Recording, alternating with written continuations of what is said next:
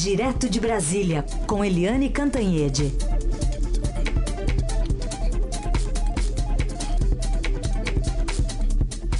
Semaninha boa essa, hein, Eliane? Bom dia. Bom dia, Heisen, Carolina, ouvintes. Pois é, a gente tem que ter fôlego para falar tudo isso, né? Porque numa segunda-feira você já tem uma avalanche de notícias na política, né, Heisen? E é. justamente no ano eleitoral, né? Ano eleitoral. Vamos começar então daqui a pouco, às 11, né, em duas horas, a posse do novo ministro da Segurança Pública. Pois é, eu tenho que acabar na, aqui na Rádio Eldorado e correr para o Palácio do Planalto, porque a posse vai ser. Há uma repercussão enorme disso, porque o Raul Jungmann, enfim, ele muda de patamar, né? Ministro da Segurança Pública, no momento em que o foco do governo, o foco nacional aí é o combate à violência no Rio de Janeiro. E uh, você vai ter lá também uma figurinha-chave nessa equação, que é o diretor-geral da Polícia Federal, o Fernando Segovia. O Fernando Segovia também está no alvo. Né, há todas as indicações de que muda o ministro da Segurança, a segurança, aliás, a Polícia Federal sai da Justiça, vai para a Segurança, mas o Segovia continua e hoje à tarde, inclusive, ele já tem um encontro marcado com o novo chefe, Raul Jungmann. Mas ontem a Procuradora-Geral da República, Raquel Dodge, já deu um chega para lá no Segovia, porque ela disse o seguinte: olha, proibiu o Segovia de falar sobre processos em andamento. E ela proibiu por quê? Porque o Segovia botou os pés pelas mãos quando deu uma entrevista é, dizendo que o inquérito contra o presidente Temer deveria ser arquivado. A gente lembra que a PGR pode fazer esse tipo de chega para lá, porque é ela que faz o controle externo da Polícia Federal. Hoje, portanto, você tem a posse, o foco no Jungmann, e você tem também o foco no Segovia e mais o foco no general Silva Luna, que é o novo é, ministro da Defesa. Tá aí, primeira vez, né, que um militar é da reserva, né, mas assumindo o Ministério da Defesa, criado pelo presidente Fernando Henrique, até então só civis, né, Eliane? Só civis. Só civis Você né? teve só civis com Fernando Henrique, com Lula, com Dilma e agora com o próprio Temer. Mas o Temer, é, nessa excepcionalidade aí, é, saiu da, da regra e escolheu um general do Exército da reserva. E ele tem que escolher da, escolher da reserva mesmo para não criar uma saia justa com as outras duas forças, Marinha e Aeronáutica, que daqui a pouco vão começar a pressionar pelo sistema de rodízio, como era no antigo é, Estado-Maior é, das Forças Armadas, né, o ENFA, que existia antes do Ministério da Defesa, e hum. o ENFA era em sistema de rodízio, né? É. Bom, você citou aí que o presidente Temer, é, o Segovia, né, está sendo alvo aí da Procuradoria-Geral da República para ele se abster de comentários, né, ficar calado. Mas o presidente Temer deve estar feliz com uma outra notícia da PGR, né? O cancelamento do acordo de delação do Wesley Batista. Olha, Heisen, com certeza, né? O presidente Michel Temer é um homem muito frio, né? Ele é elegante, frio e pragmático, né? Assim, muito diplomático, né? contido. Mas ele deve estar rindo à toa de uma orelha a orelha quando ele vê que o mundo do Rodrigo Janot está uh, desmoronando, porque a, a nova procuradora-geral, a Raquel Dodge, que todo mundo já sabia antes da posse dela que ela era de uma ala adversária do Janot dentro da procuradoria, pelos métodos, né? O Rodrigo Janot é impetuoso. A Dodge é considerada mais, é, vamos dizer, profissional, mais garantista e ela já tinha derrubado, já tinha cancelado a delação premiada do Joesley Batista, da JIF. Agora, ontem, ela também cancelou a delação premiada do, do outro irmão, do Wesley Batista, alegando que ele é, escondeu, né, ele sonegou informações sobre outros investigados e então ela cancelou. O que, que isso significa? Que todo aquele circo armado, todo aquele esquemão do Joesley com Wesley, com Janot, até um, com o ministro Edson Fachin do Supremo para derrubar o Temer, agora está sendo derrubado. Ou seja, tudo aquilo que foi contra o Temer agora está sendo desfeito, está esfarelando e isso deixa o Temer uh, profundamente feliz. Muito bem, tá aí. Eliane Cantanhede, direto de Brasília, continua conosco aqui. A gente atualiza aqui as principais notícias do dia. Lembrando que a Carolina Ercolim está acompanhando o Fórum Estadão, é, sendo aberto neste momento, discutindo a reconstrução do Brasil. Seis eventos mensais até agosto, discutindo o Brasil em várias áreas. Hoje, daqui a pouquinho, tem até uma entrevista lá no Fórum Estadão com o ex-presidente Fernando Henrique Cardoso. A Carol acompanha. Mas a gente atualiza também outras notícias, Eliane continua com a gente. Por exemplo, a Polícia Federal indiciou o ex-governador da Bahia, Jacques Wagner, do PT, por suspeita de receber 82 milhões de reais em propina do consórcio responsável pelas obras da Arena Fonte Nova em Salvador. Os policiais federais cumpriram sete mandados de busca e apreensão. Ontem aqui a gente acompanhou o começo da operação nesse horário. E eles foram em diversos endereços de, de Salvador, entre eles na casa de Jacques Wagner, onde apreenderam celulares, documentos e 15 relógios de luxo. Geralmente a gente divulga aqui notas, né? mas pelo menos dessa vez temos de viva voz para Eliane ouvir depois comentar o que disse Jacques, Jacques Wagner negando as acusações. Eu não peço, não autorizo ninguém a pedir qualquer tipo de reciprocidade por obras feitas. E assim foi na questão da Fonte Nova, que infelizmente a Polícia Federal está comprando uma versão que houve superfaturamento. Há uma incompreensão da Polícia Federal, como houve no Tribunal de Contas do Estado, do que, que é uma PPP e do que, que é uma obra pública. Em PPP não existe a figura do superfaturamento, como está se insistindo em falar. Eu também estranho porque esse inquérito existe desde 2013. Eu fui chamado para prestar testemunho em 2017. A própria delegada afirma que eu fui e colaborei e de repente vem com uma busca em apreensão, na minha opinião, absolutamente desnecessária. Tá ele, né? Defesa então de Jacques Wagner. Olha, Raíssa, a gente precisa uh, admitir e registrar que a defesa do ex-governador, é, primeiro, na forma, foi muito, muito forte e muito positiva para ele, porque, diferentemente de outros alvos, ele não mandou o advogado soltar uma notinha de três linhas, nem ele mandou o advogado falar ele foi a público, ao vivo, e deu uma, uma entrevista. Ele falou com muita clareza, com muita convicção, né?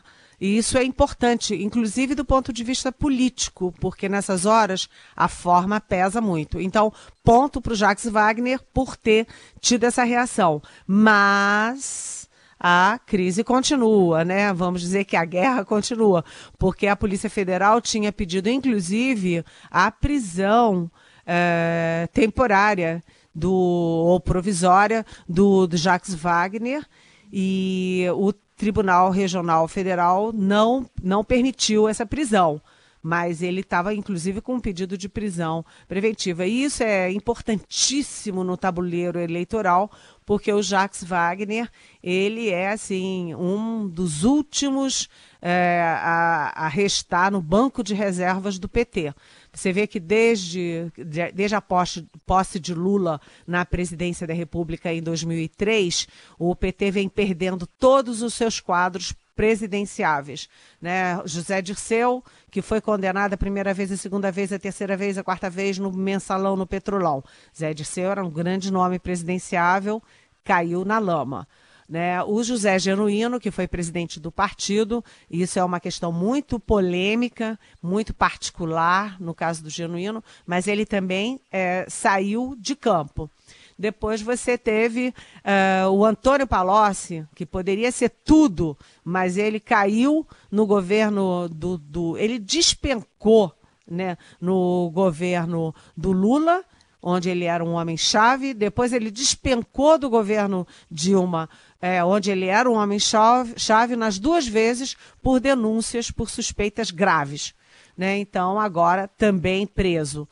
E aí você chegou na Dilma Rousseff, que já era o segundo, terceiro escalão, e deu no que deu, ela deu com os burros na água no governo.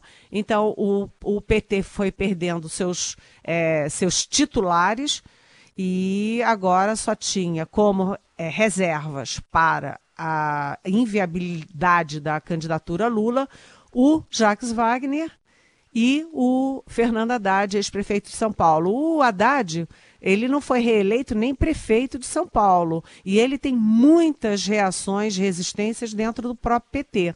Já o Jacques Wagner não. O Jacques Wagner foi eleito em primeiro turno em, em 2006, foi reeleito em primeiro turno em 2010, elegeu o candidato dele, que era praticamente um poste Rui Costa, em 2014, governo da Bahia, e ele é um homem da Dilma, do Lula e muito hábil politicamente.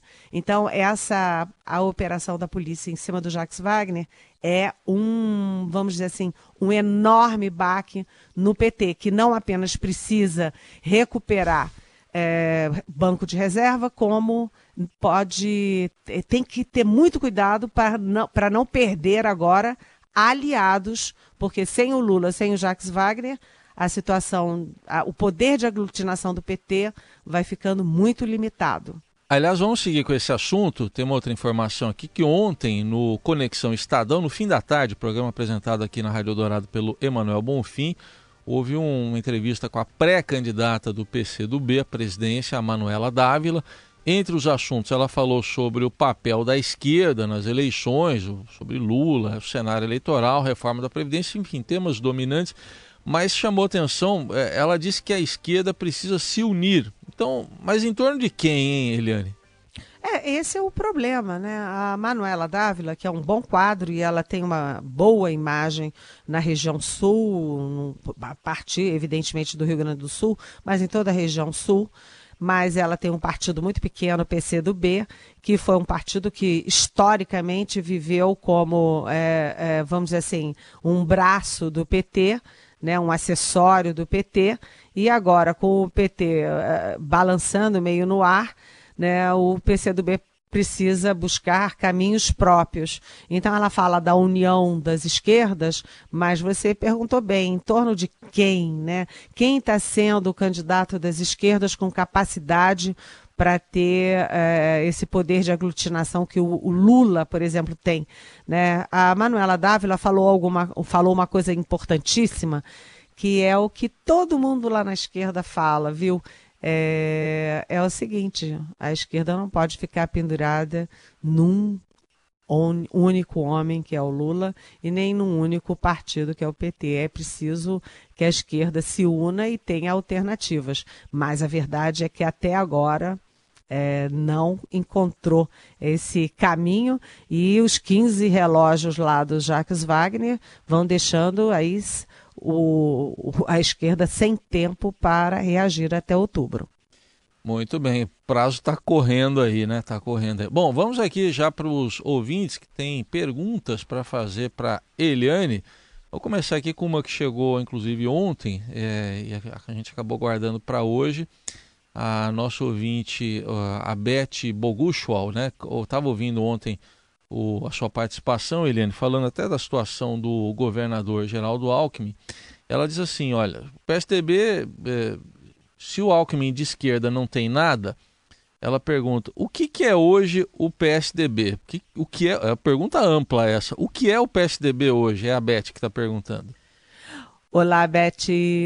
Acontece o seguinte, né? Isso vale para todos os partidos. O que, que é hoje o PT? O que, que é hoje o PDT? O que, que é hoje o PTB? O que, que é hoje o PMDB ou o MDB? Né? O que, que é hoje o PSDB? O PSDB é um partido que os outros partidos de esquerda tentam é, empurrá-lo para a direita, mas o PSDB nunca foi um partido efetivamente de direita, é um partido de centro-esquerda, muito é, em torno da figura do Fernando Henrique Cardoso, que é um sociólogo, um socialista, é, que não pode ser chamado de direita. Né? Fernando Henrique Cardoso não é um homem de direita, assim como José Serra não é um homem de direita. Agora, o Alckmin é de uma ala do PSDB à direita. E é essa ala hoje que está dando as cartas e que está emergindo forte para as eleições de 2018. Ou seja, a ala da direita do PSDB é que está ganhando esse jogo nesse momento. Tá aí, obrigado para a Beth. A Beth é uma das ouvintes sempre assíduas aqui, ligada aqui, participativa. Obrigado, Beth. Olha, eh, tem uma curiosidade da Carmen também aqui é, sobre a defesa do ex-presidente Lula. Ela imagina aqui que os advogados devem ser caros. Ela quer saber com, como é que podem ser pagos né, os advogados aí do ex-presidente Lula. Carmen, com essa dúvida cruel, hein, Eliane? Oi, Carmen. Digamos o seguinte, Carmen: dinheiro não está faltando para o PT, não. Tem muita coisa faltando para o PT, mas dinheiro não está faltando, não porque é advogado pra caramba. É advogado do Lula, advogado do Zé Dirceu, advogado do Palocci, advogado dos, dos ex-tesoureiros, dos ex-presidentes. É advogado pra caramba. E o Lula tem uns amigos, né, que bancavam o apartamento dele, que bancavam as despesas dele, todos advogados.